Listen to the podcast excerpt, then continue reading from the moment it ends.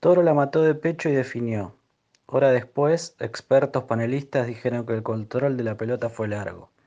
A primera vista, la vorágine me pareció que la definición estuvo bien. Toro trató de picar la pelota por encima del arquero que salió a torarlo como un paracaidista en caída libre. Pero lo cierto es que la única realidad es la que sucede ahí, en el instante mismo de las acciones.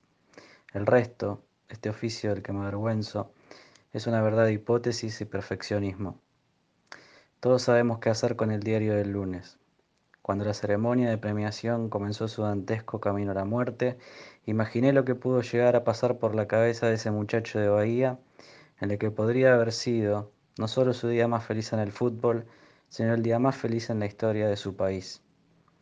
Si su definición hubiera sido perfecta, si esa parábola, hubiera obedecido su deseo, que no era ni más ni menos que el deseo de cada uno de los millones de argentinos, habríamos orinado desde la cúspide del Cristo Redentor a esa marea de brasileros y teutones unido más por el odio que por la filiación. ¿Acaso existe algo más denigrante que ser humillado por alguien y unirte a él por el dolor? Ahí lo tenés, diciéndonos indios como si eso fuese una ofensa. En el centro de la pantorrilla de toro, la frase del Che Guevara brillaba por la transpiración, mientras los flashes la inmortalizaban como una lápida. Preferible morir de pie que vivir arrodillado. Toro pensó en eso y en cómo la dicción de los defensores alemanes le parecía en un lenguaje de robots. A la vez, en los tiempos muertos del partido, lograba escuchar y se ensordecía por el estribillo de esa copa. Brasil, decime qué se siente tener en casa a tu papá. Te juro que aunque pasen los años, nunca lo vamos a olvidar. Con todo eso a cuestas, Toro decidió en una milésima de segundos su pasaje a la eternidad. La paró de pecho, definió y falló. Bueno, les voy a leer eh, un fragmento de la novela que se llama ¿Podrán los robots dominar el fútbol mundial? Es una novela que la empecé a construir a partir de la derrota argentina en 2014 en el Mundial de Fútbol con los alemanes, em, y donde varios de los jugadores habían empezado a, sufrir el repudio por parte de las redes sociales, de los haters.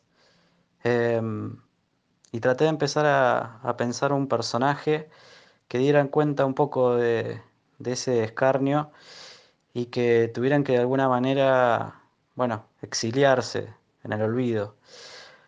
Con esa idea escribí durante muchos años una biografía no autorizada de Toro, así se llama el personaje principal que encarna a uno de estos jugadores. Y pasados los años, cuando me junté con mi, editor de Boyea, que es con, el, con la editorial donde salió el libro. Pensamos que estaría bueno agregarle una teoría conspirativa en la que uno de los árbitros principales eh, había sido un robot y, todo había sido eh, orquestado por, un programa que, que dirigían entre la FIFA, la NASA y la Organización de Naciones Unidas. Bueno, un gran delirio conspirativo. Eh, por esos dos ejes transita la novela, podrán los robots dominar el fútbol mundial, pero por sobre todas las cosas también es una historia de amistad, de traiciones, donde el biógrafo que, da cuenta de todas estas circunstancias se ve involucrado en una suerte de enredos y debe decidir si, si mm, traicionar a su amigo o no. Y voy a llegar hasta ahí porque si no voy a seguir spoileando la novela. Eh, así que básicamente es eso, es una novela para leer en la previa, en estos días previos al Mundial de Qatar 2022 y les agradezco por la invitación.